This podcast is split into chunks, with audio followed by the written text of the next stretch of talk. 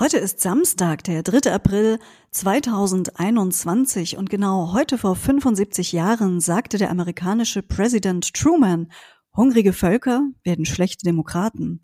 In welchem Zusammenhang er das gesagt hat und was das mit unserer Sendung zu tun hat, das erfahrt ihr gleich.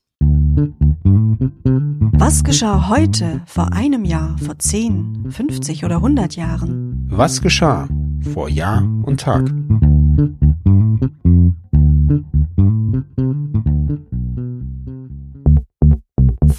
Einem Jahr. Genau heute vor einem Jahr beendete Bundeskanzlerin Angela Merkel ihre Quarantäne. Knapp zwei Wochen lang hatte sie aus dem Homeoffice regieren müssen. Merkel hatte sich vorsorglich in häusliche Quarantäne begeben, weil sie von einem Arzt geimpft worden war, bei dem kurz darauf eine Infektion mit dem Coronavirus festgestellt wurde. Sie ließ sich in den Tagen danach dreimal testen. Das Ergebnis fiel glücklicherweise immer negativ aus. Vor zehn Jahren. In Berlin gab am 3. April 2011 der Parteichef der FDP, Guido Westerwelle, seinen Verzicht auf das Amt zum kommenden Parteitag bekannt. Außerdem verzichtete er auf sein Amt als Vizekanzler blieb aber weiterhin Bundesaußenminister. Westerwelle war als Vorsitzender unter Druck geraten, als die FDP in mehreren Landtagswahlen massiv an Stimmen verlor und nur in Baden-Württemberg den Wiedereinzug ins Parlament schaffte. Neuer Vorsitzender wurde der bisherige Gesundheitsminister Philipp Rösler. Westerwelle ist dann im März 2016 an Leukämie verstorben.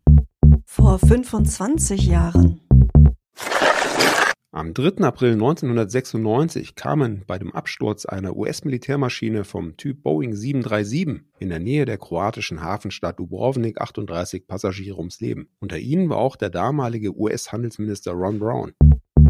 Vor 50 Jahren am 3. April 1971 brach beim Bundesligaspiel Borussia Mönchengladbach gegen Werder Bremen das Torgehäuse in sich zusammen. Da kurzfristig kein Ersatz beschafft werden konnte, wurde das Spiel abgebrochen und als Sieg für Bremen gewertet.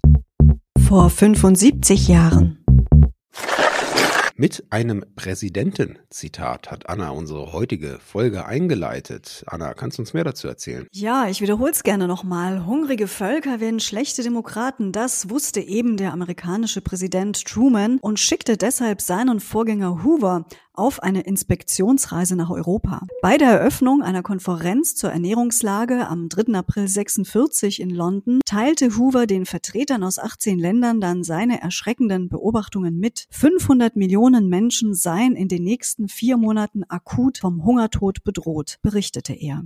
Durch die hohe Zahl an Kriegsopfern fehlte es in der Landwirtschaft an Arbeitskräften. Gleichzeitig suchten Millionen Flüchtlinge und Vertriebene in den Städten der Westzonen Zuflucht. Nicht nur in Deutschland, vor allem auch in Polen, Ungarn und weiten Teilen der Sowjetunion verschärfte sich die Nahrungsmittelknappheit von Tag zu Tag. Dennoch gelang es nicht, auf der Ernährungskonferenz einen politischen Konsens zu erzielen. Erst als ein gutes Jahr später Zehntausende Westdeutsche gegen die mageren Rationen demonstrierten, warnte der amerikanische Militärgouverneur Lucius D. Clay in Washington, da die Russen gleich nebenan 1500 Kalorien als Tagesration bereitstellen, sage ich ohne Vorbehalt, ich kann nicht helfen, den Glauben an die Demokratie gegenüber dem Kommunismus aufrechtzuerhalten. Diese Warnung zeigt Wirkung. Der US-Kongress bewilligt verpflichtet daraufhin 900 Millionen Dollar zum Ankauf von Lebensmitteln für die Westzonen.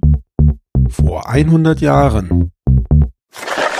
Skandal bei einem Galopprennen in Berlin-Karlshorst am 3. April 1921. Alle vier Pferde liefen so langsam, dass die Höchstzeit überschritten wurde. Trotz der Disqualifikation der Pferde mussten die Wetten ausbezahlt werden.